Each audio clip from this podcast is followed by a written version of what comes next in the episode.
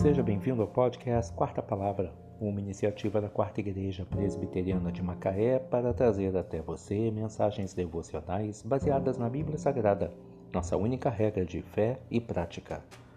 Nesta quinta-feira, dia 2 de dezembro de 2021, veiculamos da quarta temporada o episódio 27, quando abordamos o tema Jesus, a semente da mulher.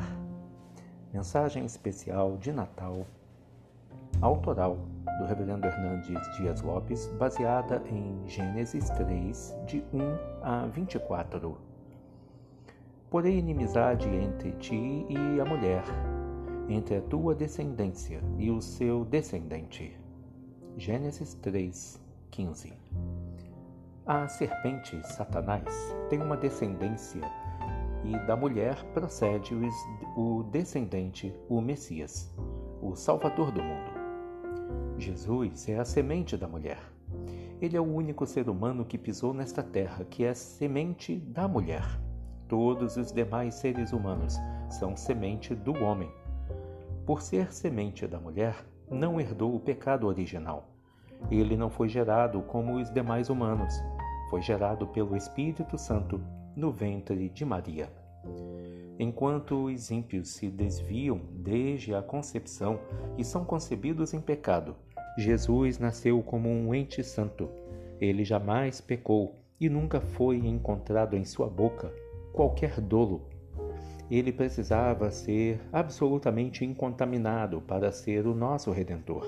Ele é perfeitamente Deus e perfeitamente homem. Nele habitam duas naturezas distintas, a divina e a humana. Por ser homem, pôde tomar o nosso lugar como nosso substituto.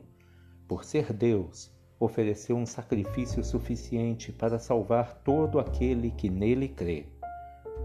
Do início ao fim da história, haverá inimizade entre Satanás e Cristo, entre os descendentes da serpente e o descendente da mulher.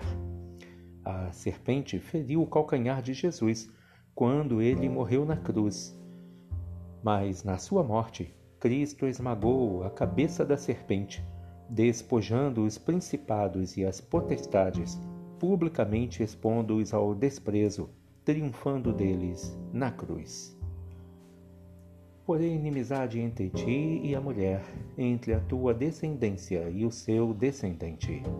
Gênesis 3,15 Jesus, a semente da mulher.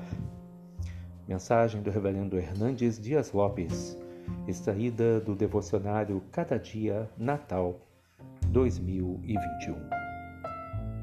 Feliz Natal e que Deus te abençoe.